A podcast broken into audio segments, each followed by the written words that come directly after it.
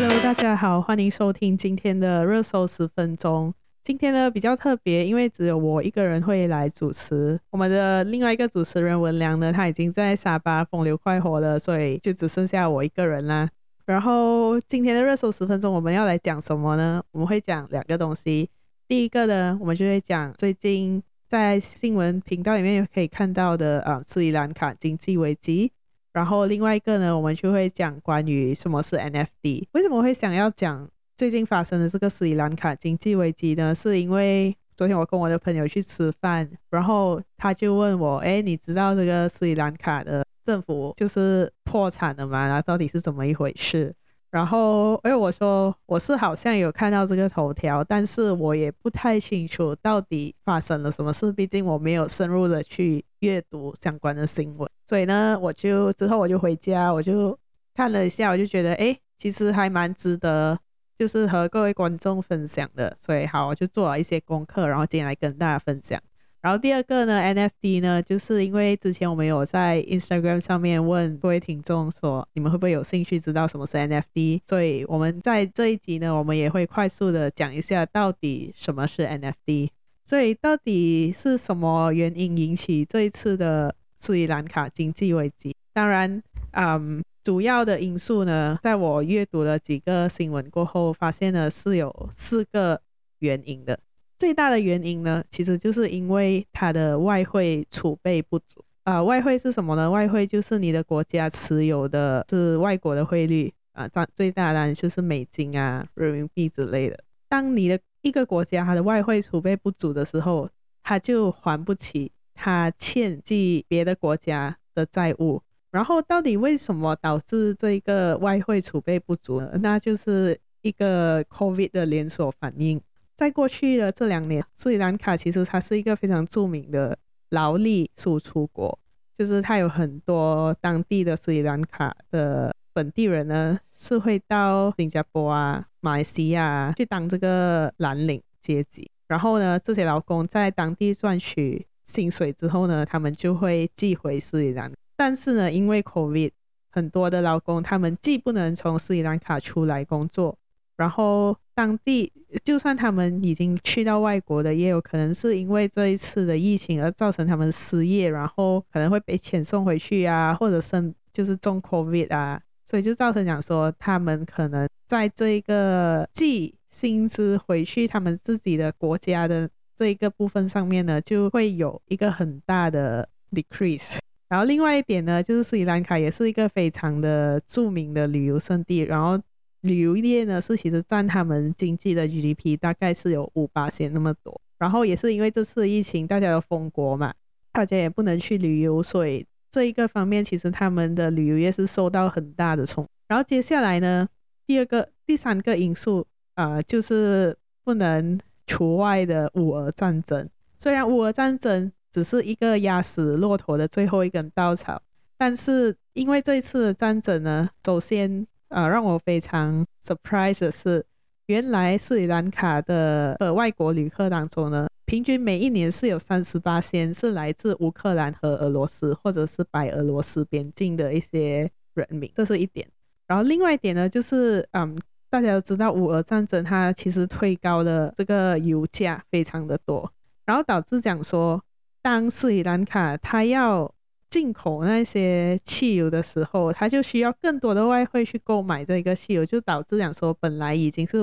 外汇储备不足了，然后嗯，本地的那个经济就很低迷，然后现在我又要以更多的外汇来购买汽油，那就无疑是雪上加霜。然后最后呢，其实还有一个非常严重的问题呢，说他们国家的政府呢，就是执政党啊。在经济政策上面发生的非常啊、嗯，就是让大家议论纷纷的失误。首先呢，在疫情这两年期间呢，斯里兰卡的政府呢，他就做了一个非常大幅的减税的一个动作，就是他把很多那种收入税啊，或者是讲说、嗯，做生意的税，全部都减到啊、很低，而就导致这一个国家收入当然是 directly 减少了。然后第二个就是。印钞还债，就是因为他还不起债嘛，所以他就一直印他的钞票。然后当然这一个是一个众所皆知治标不治本的东西。当他印钞还债的时候，就会导致他的国家的内部引起一个很可怕的通胀膨货。对，因为你的国家的那个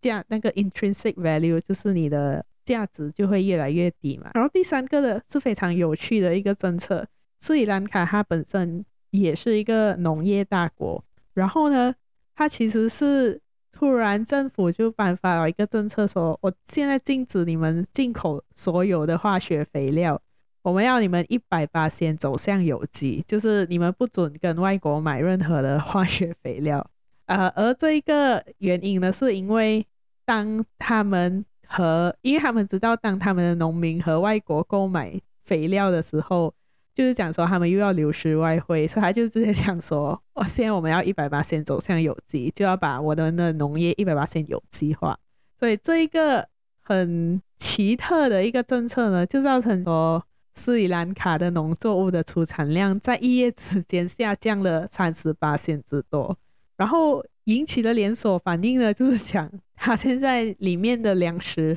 供应给就是本国自己人民吃的粮食就不够，然后结果大家也是要跑去就是进口，像就是可能周边国家进口一些大米啊，或者是蔬菜啊，然后他们才够吃，不然可能就会我不知道可能会造成饥荒还是什么，所以呢。嗯，目前为止呢，我看到的新闻是想说，在斯里兰卡现在，啊、他们的政府是打算向那个 IMF 啊借钱来还债啊，同时也有向可能中国政府可能求救了。然后呢，嗯，当地的民生生活也是受到非常大的影响，因为这一次的经济危机呢，他们已经开始断水断电，就是可能那个电的供应是。不一定的，就是有时候会没有电，有时候会没有水，然后非常的影响他们的民生问题。另外呢，也有人表示讲说，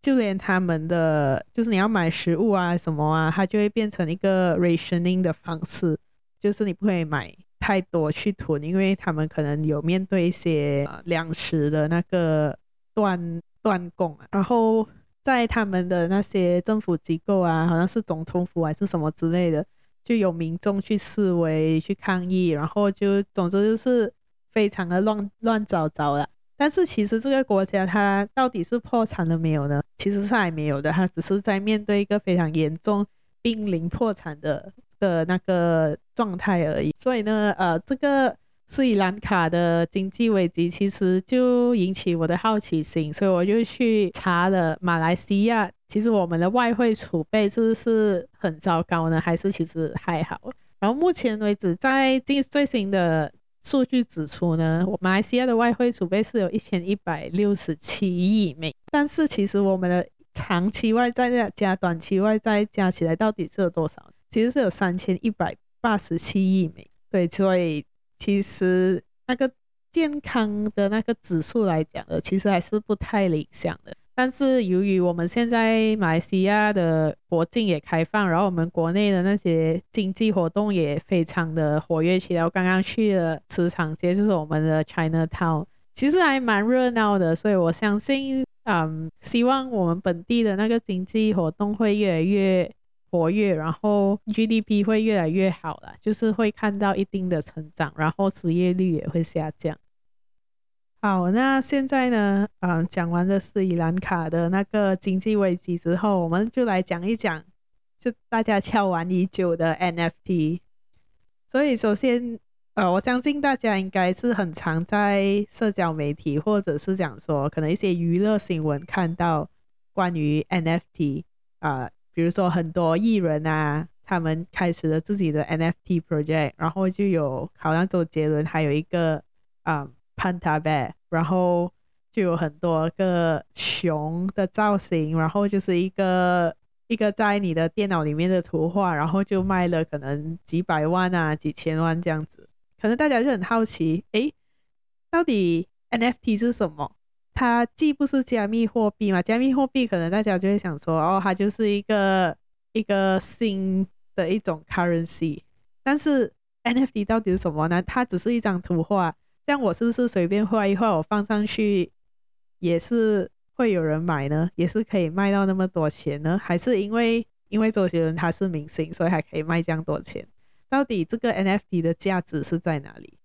那首先呢，我们就来探讨一下什么是 NFT，就是它的 definition。所以 NFT 呢，它的全名其实是叫做 Non-Fungible Token，在中文呢就是非同质化代币。非同质化呢，其实它是一个对 NFT 来讲非常关键的的字眼，就是讲说每一个 NFT 呢，它其实是很独特的。就算我跟你有的是一样的图画，可是呢，我用的 NFT 其实是跟你的 NFT 是不一样的，就是他们自己有自己的 sort of like 身份证，就算是双胞胎，可是他们的身份证一定是有两个人不一样的嘛，对吗？虽然他们看起来是很一样，所以 non-fungible 这个这个字眼呢，其实是 NFT 的很关键的一个点。然后为什么他会可以做到？就是因为你看，我们每次在上网，可能我们要在互联网上面下载一个图片，我就是 right click，然后 save as 或者 download，对不对？然后你有的我也是有，然后也没有什么特别嘛，就是大家都可以 download。但是呢，它这一个 non-fungible 到底是什么促成的呢？其实是归功于它背后主要的技术，就是区块链，所谓的 blockchain。大家也知道，嗯，blockchain 推出以来，它的一个非常强大的那个功能，就是讲说，只要你记录在 blockchain 上面的东西，它是没有办法被更改，然后就是没有人可以更改它，然后它就是一直记录下去，然后它是非常有公信力的，因为如果好像一个机器，它的活动的那个讯息是记录在 blockchain 上面。你只要看回，你就知道这架机器发生过什么事，什么人用过，做呃就是修理过几次之类的。所以 NFT 它背后的技术呢，其实就是在于这一个 blockchain 上面的。所以为什么它可以做到 non-fungible，就是这一个原因。像 NFT 它其实和之和加密货币有什么不一样呢？因为我们也知道，呃，可能有一些人不熟悉，但是其实 NFT 如果你要购买的话，你是要通过加密货币才可以购买的，就是你要拥有 crypto，比如说 Ethereum 啊，啊，你才可以去购买这个 NFT。然后它跟加密货币有什么不一样呢？就是讲加密货币它是一个一个好像我们的钱这样子，你可以拿去投资啊。比如说你投资加密货币的话，就好像你投资美元，呃，投资马币，没有人会投资马币，投资新币啊，投资欧元这样子。但是呢，NFT 呢，就是讲说它是一个 digital asset，嗯，就是一个我用钱去买一个房子，然后那个房子就是你的 asset，你的产业嘛。所以 NFT 它比较像是一个产业多过于一个 currency，但是它是在 blockchain 上面的，然后 crypto 也是在 blockchain 上面，所以你要买 NFT，你就是要用 crypto 去买。然后 NFT 很多人都说。诶，这它就是一张图片啊！我为什么为什么大家会愿意花那么多钱？它又不是对，现在它我知道它是独一无二，但是它还是一张图片。我不知道为什么我要花那么多钱去买它。那当然，一开始我们看到的很多就是 use cases，嗯，都是会讲说哦，大家就是做一个 digital art，然后慢慢就把它变成就是弄成 NFT，然后大家就去买。当然，很多都是。名人效应，或者讲说，嗯，比较倾向于一个 hype，就是一个潮流这样的东西。但是呢，其实为什么 NFT 它接下来是被大家看好，然后它会继续成长的呢？是因为它除了它是在 blockchain 上面，它还有一个非常特别的东西叫做 smart contract。比如说你现在，嗯，你是马，你是画一幅图画。对不对？就是一个实体的图画，然后你卖给人，他们卖给人过后，就是这些艺术家他们卖给人过后，当那个人在转手卖的时候，艺术家是没有得到一分钱的，对不对？但是如果当你有这个 smart contract 的时候，它其实就是一个 algorithm，就是一就是 coding 啦，它会附加在这个 NFT 上面。比如说，嗯，一个艺术家他把他的图画放在 NFT 上面。当这个 NFT 转手的时候，它可以写一个 code，就是做一个 smart contract with an algorithm，他就会想说，当你转手的时候，每一次转手，无论你那时候是卖多少钱，我都可以得到一个五巴仙的 royalty fee，就是一个 commission 这样。所以它其实长期来说是对 creators，就是好像那些 artist 啊啊，或者是 composer 啊，写歌的啊，是好事来的，因为。艺术这种东西，它可能就是越久越值钱嘛。所以，当他们有这个 smart contract 的时候，其实是对那个艺术家是一个非常非常有利的东西。因为你一开始可能你可以你只卖到很低的价钱，但是 s 越来越久，然后人家看到那个艺术品的价值的时候，像这一个价值的升值，它有没有对那个 creator 有任何好处呢？Traditionally，当然是没有，但是现在 with 这个 smart contract，它就可以促成很多不一样的商业模式。嗯，当然还有很多不一样的事情是可以用 smart contract 来做的，但是这里我们就不一一诉说了。所以呢，要怎样开始买 NFT 呢？其实是很简单的，因为我们现在有很多 crypto wallet 嘛。最出名的应该就是，就也是我在用这的，就是 MetaMask，它的标志是一个一个狐狸这样子的。所以你从那边呢，你就可以买你的 crypto，然后你在那边买了过后呢，你就可以去 NFT 的 marketplace，就是 NFT 的商场这样子，你就去那边，然后你看你喜欢，然后你就把你的 crypto wallet link 跟那个哦那个啊。Marketplace 就是 OpenSea 啦，最出名的，然后你就可以从那边购买，然后那个 NFT 就会进去你的 Crypto Wallet，就是这样简单而已。因为 MetaMask 它是用美金，这样如果你是要用马币来买啊、那个 Crypto 的话，就建议大家可以用 Luno，然后买了你的加密货币后再传送去 MetaMask，然后再用 MetaMask link 你的 OpenSea 再买那个 NFT。就是那么简单，然后我可能可以跟大家分享一下我最近看到的几个觉得个人觉得蛮有趣的 NFT 项目吧。嗯，之前我有看到一个是不知道大家认不认识，有一个很出名的美国的 YouTuber Gary V，嗯，他就开了一个他的餐厅还没有开，但是他就发起了一个众筹计划。在二零二三年，他即将会开一家餐厅，叫做 Flying Fish Club。然后那一家餐厅呢，你要怎样进去吃？你要怎样拥有他的 membership 进去吃饭？就是你要购买他的 NFT。当你购买那个 NFT，你才有那个通行证可以去吃饭。然后这一个 NFT 的限量就是讲说，哦，我只卖一千个，然后买完就是没有，所以它是非常限量的。之后呢，如果你吃腻了，你不想要，你还可以租给人，就是把你的 NFT 租给人。所以呢，从他的那个 project，他就可以众筹到开始这一家餐厅的资本。他不需要去跟银行借，不需要还利息，他就是用这样的方式来众筹，然后来开启这一家餐厅。但是他会不会成功？那我不知道，因为他其实是好像他的计划是说二零二二年尾还是二零二三这样子，他才会开这家餐厅。然后还有一些呢，就是比如说另外一个我看到蛮有趣的 NFT project，就是叫做 Kim Escape。Kim Escape 呢，它是一个马来西亚本地的艺术家，他所开始的一个一个 project。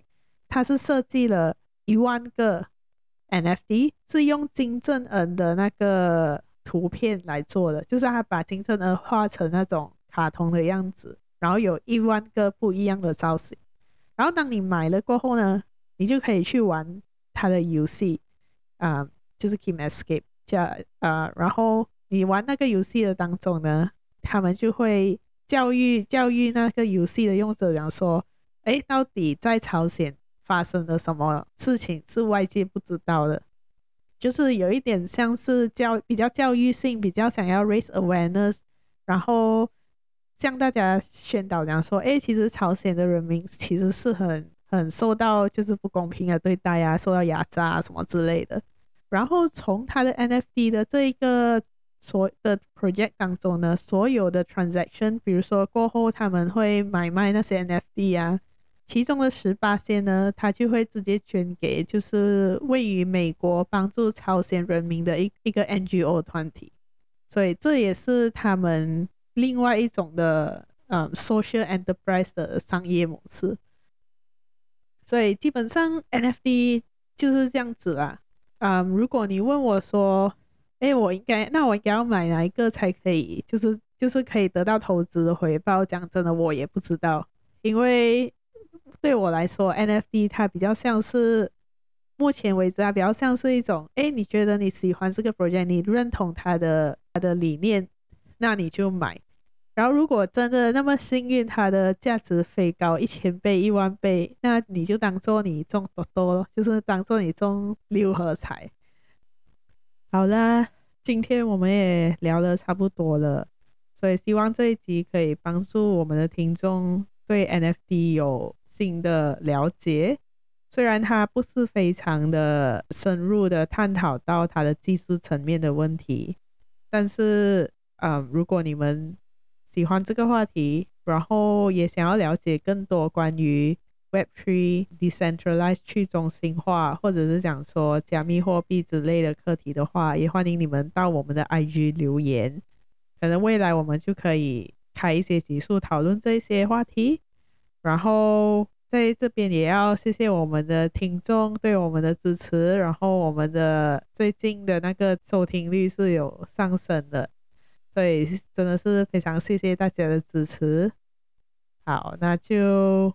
晚安，拜拜。